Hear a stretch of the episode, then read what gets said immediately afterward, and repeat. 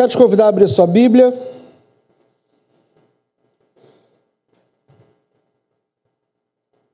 Efésios capítulo 2, Filipenses, desculpa, capítulo 2.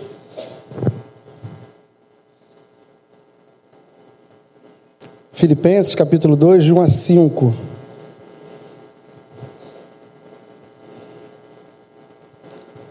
Fui traído pela memória, Filipenses capítulo 2.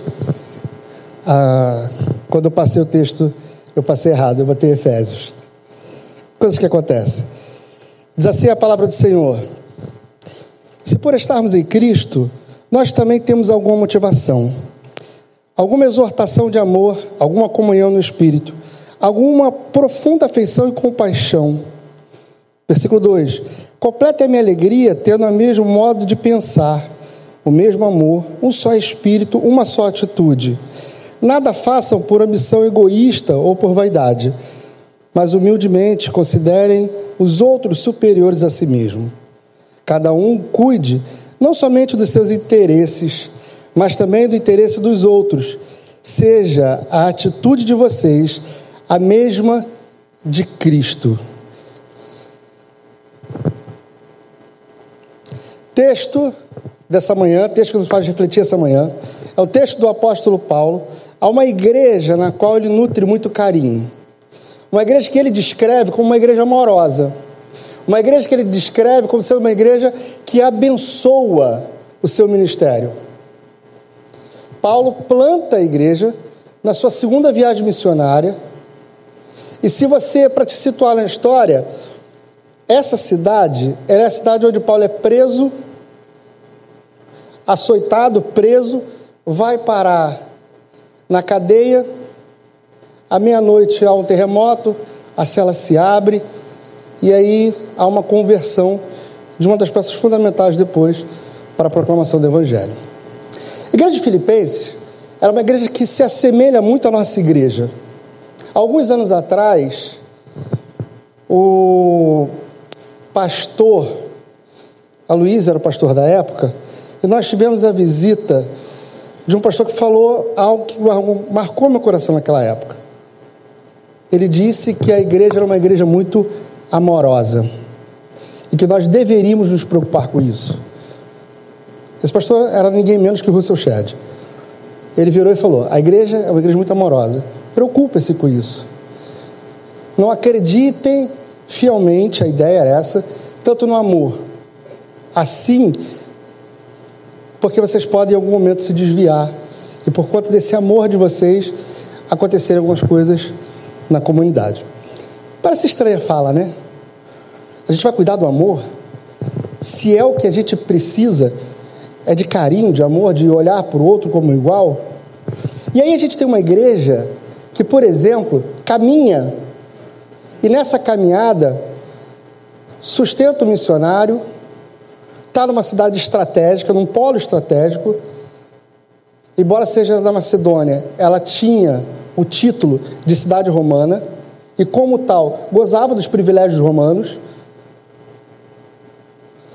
Mas era uma igreja que, em algum momento da sua história, ela perde o fio. Em algum momento da sua história, o amor que os une começa a fazer com que pessoas se fechem em guetos. E aí, os historiadores vão contar para gente que quando um determinado grupo estava dirigindo uma atividade, os demais não participavam. Eu confesso a você que eu fiz na hora o quadro mental, quando eu estudava sobre esse texto, eu fiz um quadro mental seguinte: se o grupo daqui estiver dirigindo, os outros não veem a igreja. Só que, para minha surpresa, a ideia não é essa. É como se um grupo estivesse dirigindo a igreja e o outro não participasse. Estão aqui, todos aqui, mas não participam, não agem, não atuam. E é engraçado que a igreja, ela é uma só. Sendo que duas lideranças fazem com que a igreja perca a sua caminhada. Abra sua escritura de novo aí, a gente vai ficar voltando no texto toda hora, tá, gente? É um hábito. Diz assim, versículo 1: Se por estarmos em Cristo, nós temos alguma motivação Por estarmos em Cristo Jesus, ligados por Cristo Jesus, alguma coisa nos motiva, alguma coisa nos anima. Algo acontece na gente, no nosso coração, que faz com que a gente tenha o desejo de estar. Lá na parte B do versículo, alguma exortação de amor. O amor é esse que é dado por nós a partir da ação do Espírito Santo de Deus, que é quem promove o amor em nós. Então, o Espírito de Deus que nos motiva a estar junto é o Espírito de Deus que nos dá o amor. Vai lá na parte C do versículo. Alguma comunhão do Espírito. Somos participantes de um grupo unidos através do Espírito Santo de Deus. Paulo está dizendo para esses irmãos quatro coisas iniciais: que nós temos afeição um pelo outro, que nós somos unidos pelo Espírito Santo de Deus, que nós temos, eh, de alguma forma, a união pelo amor de Cristo, fomos chamados por Deus pelo amor dele. E aí a gente começa a pensar algumas coisas. Como é que alguém que está ligado no mesmo espírito, no mesmo amor, chamado pelo mesmo Deus, olha para o outro e diz: Eu pertenço ao grupo A, eu pertenço ao grupo C, eu ando com tais pessoas, eu não gosto de tais pessoas, eu acho que aqueles são melhores que esses. E lembra que eu falei que ela, a, a cidade de Filipos era romana? Você tem uma questão aí. Eles não eram escravos, eles não tinham sido dominados naquela geração, a dominação deles tinha acontecido há pelo menos três gerações atrás. Os moradores daquele tempo se identificavam como romanos e, como tais, se achavam superiores aos outros. Por isso que a igreja encontra dificuldade na hora de crescer. Porque quando eu entro para o cristianismo, quando eu abraço o cristianismo nesse conceito, eu estou rompendo com Roma. Eu estou dizendo que o Deus romano não é o meu Deus. Eu estou dizendo que os privilégios de ser romano, para mim, não são mais válidos. Porque eu sigo a um outro Deus a uma outra comunidade, sirva a uma outra comunidade. A igreja encontra dificuldade nesse conceito, nesse contexto, desculpa, porque ela abraça uma nova fé e ela precisa se confrontar com algo que é muito, com algo que é muito latente a ela, que é a vaidade. Que é a vaidade. A vaidade de você poder bater no peito e dizer: Eu sou romano, não sou escravo, não sou de um subpovo, não sou alguém que mereço ou que preciso do cuidado do outro, porque eu sou romano, sou filho do império. Eu estou diante do império. Paulo, quando é açoitado, está lá em Atos 26, Atos 16, desculpa. Paulo, quando é açoitado, ele não fala nada. Depois que acontece o terremoto, que as cadeias se abrem, e aí o, os líderes religiosos querem expulsar Paulo, falar, ah, vai lá, libera ele, manda ele embora. Ele diz, agora que descobre que eu sou romano, depois que me bateram, estão querendo que eu saia pela porta dos fundos? Isso é uma versão atualizada minha, tá? Querem que eu saia pela, pela porta dos fundos? Ser romano tinha um peso muito grande. Romper com a cultura romana e abraçar a igreja de Cristo significa que nós não somos ligados mais por uma tradição geográfica, por uma tradição humana, mas somos ligados, unidos pelo amor de um Deus que nos chamou, que nos instruiu e que espera que eu e você façamos isso com os outros. Versículo 2, está com a sua Bíblia aberta? Diz assim: ó, complete a minha alegria, tendo o mesmo modo de pensar o mesmo amor, um só espírito, uma só atitude. Esse texto é base para algumas pessoas mal intencionadas, esse versículo especificamente, dizerem que a igreja ela tem um líder e que se você vai contra o que esse líder está falando, você não está no mesmo espírito que ele. A leitura simples desse texto diz para a gente o seguinte: vocês são unidos, então você precisa todo mundo falar a mesma língua, todo mundo ter a mesma ideia, todo mundo ter o mesmo pensamento. Só que nós somos seres humanos, pensamos diferentes, temos leituras diferentes da vida. O que me incomoda numa pessoa não necessariamente incomoda numa outra. Como é que a gente vai ter o mesmo pensamento a partir dessa lógica? Como é que a gente vai pensar igual? E aí eu vou chamar a memória mais uma vez algo do passado, quando nós estávamos construindo a primeira identidade visual da igreja, falando do que era a igreja, pensando uh, qual seria a visão da igreja do recreio, nós, votamos, nós, numa reunião lá embaixo, votamos nos pontos em que nós nos identificávamos como uma igreja bíblica, missionária, acolhedora e transformadora. Que Paulo está dizendo para a gente é que a gente vai ser formatado e pensar todo mundo a mesma coisa. Mas os nossos valores precisam ser partilhados em comum. Quando a gente pensa na nossa comunidade, na nossa igreja, a gente não pode pensar, eu sou da igreja que se reúne tal dia quando fulano fala. Eu sou da igreja que se permite reunir quando dá espaço. Não. Eu sou da comunidade que acolhe, que ensina, que transforma, que abraça, que olha. E quando a gente leva isso para a nossa vida, as nossas ações são semelhantes. As nossas ações são semelhantes. A gente está sempre, sempre na nossa caminhada, com os nossos valores e o nosso credo juntos. Então, Paulo está instruindo a igreja para que eles não percam a ideia de pensarem do mesmo modo, de viverem o mesmo amor, de serem alimentados, instruídos e transformados pelo mesmo Espírito. E se você lembra, antes, lá no início do versículo, ele diz: Continue me dando alegria,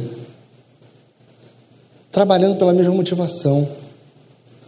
Não permita que o gostar mais de um ou gostar mais do outro dividam vocês, ou que o amor de vocês seja tão grande a ponto de vocês se fecharem e não permitirem que ninguém mais penetre nesse seio.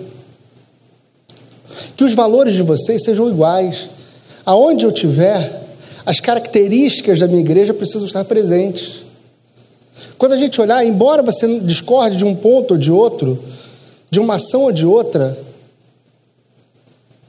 a visão maior, a propagação do reino, o servir ao outro, o, o acolher, precisa estar latente, vivo.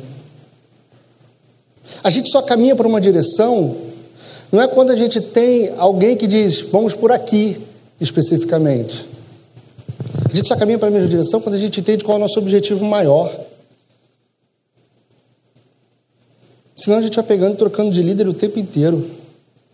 A gente vai mudando as nossas visões, os nossos pensamentos o tempo inteiro. Ah, eu estou. Determinado grupo da igreja tem atuado nessa área, eu gosto mais, eu vou ficar aqui. Não, você pode atuar ali também mas você participa do todo. Nós não fomos chamados por Deus para nos fecharmos em guetos e participarmos apenas das atividades do nosso gueto, da nossa ilha de conforto. Nós não fomos chamados por Deus para dizer, olha, eu sou do Ministério de Missões, eu só ajudo no Ministério de Missões, eu sou do Ministério de Casais, e eu só ajudo no Ministério de Casais. Ou outra questão, nós participamos a um corpo maior e atuamos e trabalhamos pelo todo. Pastor, mas eu não concordo, por exemplo, com esse trabalho da igreja, eu acho que é desnecessário. Que bom. Que bom que você não concorda. Problema é você discordar de alguma coisa. O problema é você começar a remar contra. É fazer com que aquilo não dê certo para você poder dizer o seguinte: eu não concordo com isso. Eu não quero que isso aconteça. É exatamente isso que Paulo está criticando. Porque grupos se dividem e são incapazes de olhar um para o outro com um olhar de amor e ternura. Tem um autor que eu gosto muito, e quando ele vai falar do, da parte C do versículo, quando ele fala do mesmo amor, o Bruce Berton diz que o amor de Cristo o trouxe do céu para uma para a humilde condição da natureza para morrer na cruz em favor dos pecadores. Quando o texto vai falar que nós vivemos do mesmo amor, nós vivemos a partir do amor de um Deus que se permite viver de condição humana, vir ao mundo na condição humana, morrer na cruz, para redimir a cada um de nós. O Bruce, que é um outro autor, fala desse amor e ele diz para a gente que esse amor é um amor que insiste. Que não é um amor que se, se tem apenas aqueles que nos agradam, mas é um amor de Deus para com nós, porque é um amor que insiste em amar o outro, apesar de não concordar com ele. É um amor que insiste pelo outro, apesar do outro. Eu não sei vocês, mas eu já ouvi isso algumas vezes. Eu adoro a igreja. O que mata são os irmãos que estão lá dentro. Já ouviram comentário desse tipo? A igreja é muito boa, muito legal. O problema são os irmãos. Se não tivesse meia dúzia lá, pô, seria muito melhor. O amor de Deus é para essa meia dúzia. Deixa eu te falar uma coisa. Você faz parte dessa meia dúzia. Porque Deus insiste em te amar todos os dias. Você é pecador, assim como eu sou. Você vai contra a vontade de Deus algumas vezes, assim como eu. Então, se no cenário da comunidade você se sente confortável e acha que os outros é que estão diferentes, os outros é que são ruins, os outros é que não são tão legais assim, eu quero dizer que você também não é tão legal assim. Se você precisa se esforçar para amar o outro, Deus se esforça em te amar todos os dias. Insiste, melhor dizendo, em te amar todos os dias. Apesar das suas fragilidades, apesar do seu pecado, apesar de tantas coisas ruins que você faz que desagradam o Senhor. E é esse amor que a gente precisa replicar no outro. É considerar o outro a partir dos erros dele e dizer: Deus insiste em me amar, eu vou insistir em amar aquele estamos debaixo da mesma graça, do mesmo Espírito, do mesmo amor, seguimos ao mesmo Deus, somos instruídos pela mesma palavra. Então, tudo que vem para dividir não vem de Deus. É espírito de contenda, de confusão. Acabamos de participar da ceia do Senhor e não há lugar de maior inclusão, de maior inclusão do que a ceia do Senhor. Não há lugar de maior inclusão do que a ceia do Senhor. Deixa eu te falar uma coisa. Pequenas ações fazem com que a gente disperse grandes coisas. Pequenas ações. Quando a gente percebe que o negócio é ruim, a gente pula fora rápido. Quando a gente não desconfia que o negócio é ruim logo no início, a gente permanece ali. Sabe a história da rã que fica na água, na água é, morna? Já ouviram essa, essa história? A rã, rãzinha, aquele sapinho fêmea. Se você botar ele na água morna, ele fica ali brincando, feliz da vida. O problema é que a água vai esquentar, continuar esquentando. E a rã morre naquela água que no início era gostosinha, morna. Quando a gente faz acordo com água morna, a gente pode fazer igual a rã. Morrer sem saber que a água estava esquentando. Quando os nossos acordos são com divisão, com espalhar, com, não, com a ação de não incluir, de não juntar, nós fazemos igual a rã. Quando a gente percebe, quando a gente se dá conta, a água está quente demais, e a gente não tem capacidade ou condições de pular fora. O período de trabalhar sem unidade, a gente não se identificar literalmente com o outro, se aproximar com o outro, é que quando a gente percebe, a gente já fez mais mal do que bem. A gente atrapalhou mais do que a gente ajudou. Eu quero te convidar lá no versículo 3 agora. E esse aqui é o primeiro versículo que me causa um incômodo que vocês não fazem ideia. Tenho vontade de pular esse versículo aqui do texto, acho que é mais fácil. Mas diz assim, ó: Nada façam por ambição egoísta ou por vaidade, mas humildemente considerem os outros superiores a si mesmo. Paulo podia ter aliviado aqui nesse versículo, né? Paulo podia ter dado para a gente a oportunidade de não ler esse versículo e de nós não nos confrontarmos com nós mesmos. Quarta-feira nós tivemos um projeto lá, Carreiras lá no Sericampelo. E aí, pô, foi uma noite muito legal, muito legal. E eu postei a foto num grupo, foi para ver se eu arrumava alguém para falar de um outro de alguma carreira que a gente ainda não tivesse, pedi ajuda aos amigos, falei, olha, se aqui tiver uma carreira assim, assim, assim, estou com tal projeto. Imediatamente um, uma galera você, pô, que projeto legal, que coisa maneira, pô, parabéns, não sei o quê. E aí você começa a alimentar, fala, caraca, realmente, estou fazendo uma coisa legal, estou fazendo uma coisa diferente, estou tocando na vida dos meninos, estou transformando. Sabe qual é o perigo disso? É que a gente passa a trabalhar por vaidade. A gente passa a trabalhar para que o holofote se acenda diante da gente. E a gente esquece, por exemplo, que quem tem que brilhar é a glória do Senhor e não a nossa.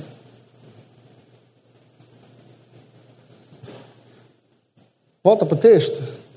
Nada faça por ambição egoísta ou por vaidade, mas humildemente considere os outros superiores a si mesmo.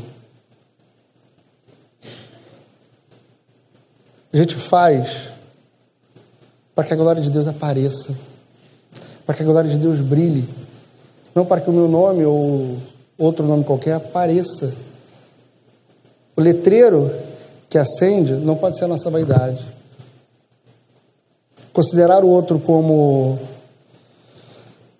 alguém importante, tirar o brilho de você e colocar o outro no lugar, deixar de fazer os nossos interesses para cumprir a nossa vocação, o nosso chamado por Deus, para fazer com que o outro seja transformado também, seja alcançado também.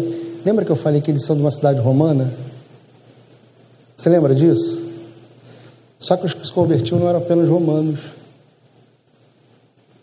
Quando você cresce com um olhar altivo de eu sou superior ao outro, eu sou melhor do que o outro, você romper com esse pensamento e olhar para o outro e falar: Você é igual a mim.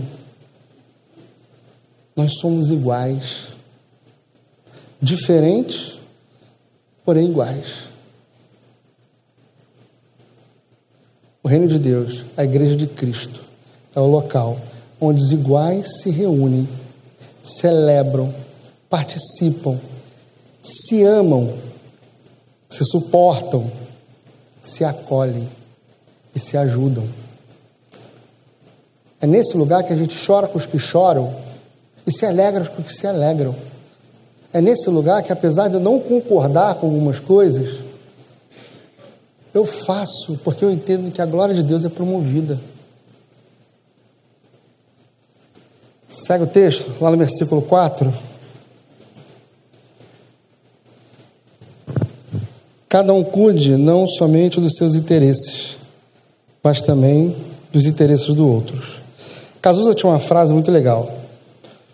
Sou muito egoísta, centrado demais em mim mesmo para me incomodar com os outros.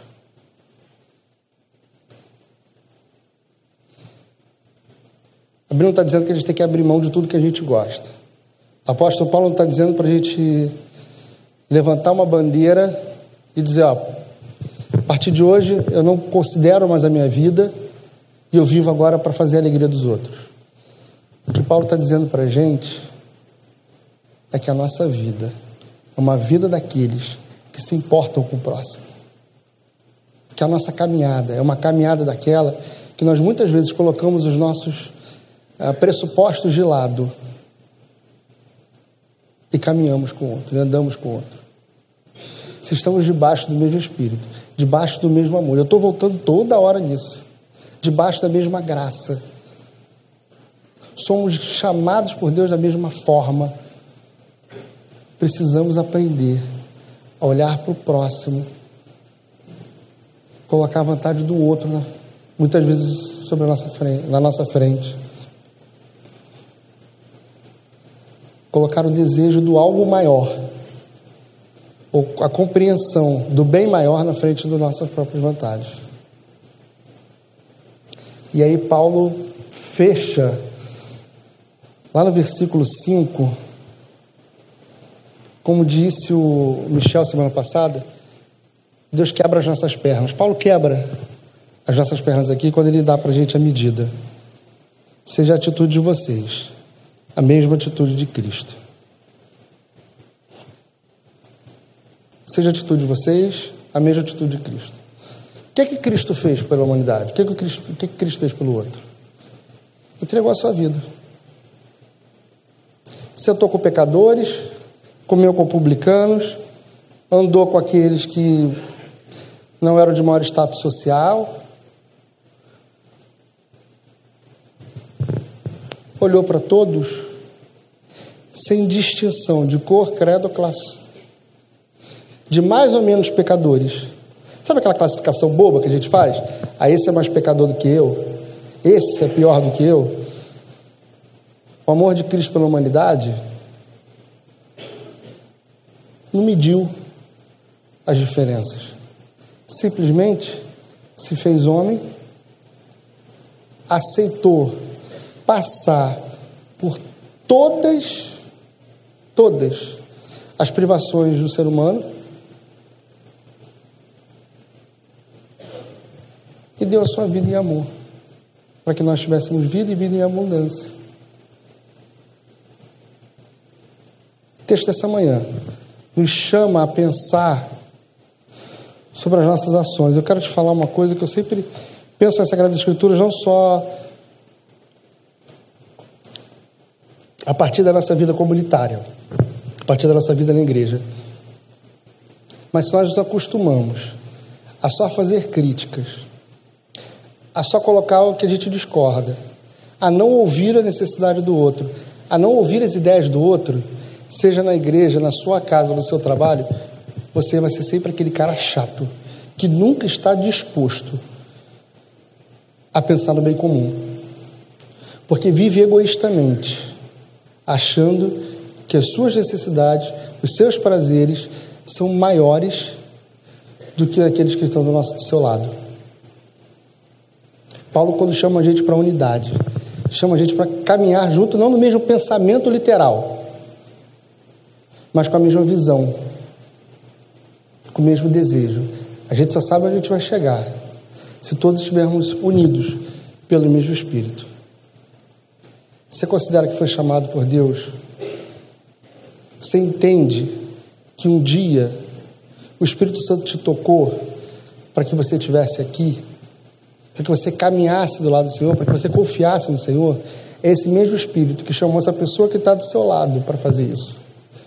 E se Ele nos reuniu, nos agrupou, algum propósito há nisso. Não é para a gente reclamar do outro, mas é para a gente caminhar junto e fazer a vontade de Deus e continuar sendo amorosos, proativos, cheios da graça e da presença do Senhor e frutíferos. Lá naquela classificação dos frutos do Espírito, que diz alegre, paz, alegre, cheios de paz, cheios de bondade, com fidelidade, com mansidão, com domínio próprio. Deus nos chamou para sermos um só. O mesmo Deus que te trouxe a essa casa, trouxe aquele cara que você acha que é chato ou aquela menina que é antipática. Porque todos nós pertencemos a um só corpo, um só espírito e crescemos um ao lado do outro. É isso que Deus tem a nos falar essa manhã. Quero te convidar a fechar seus olhos e a gente vai orar ao Senhor. Vou te convidar a você refletir sobre a sua vida, sobre a sua caminhada. E você fazer a sua oração com Deus nesse momento.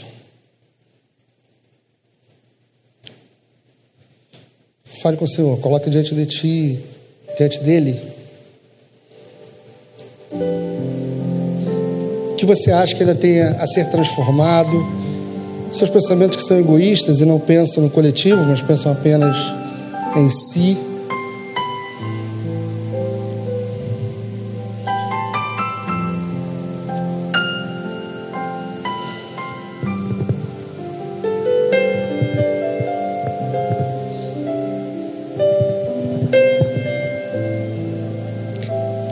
Querido, se fomos chamados pelo mesmo Deus e unidos pelo mesmo Espírito,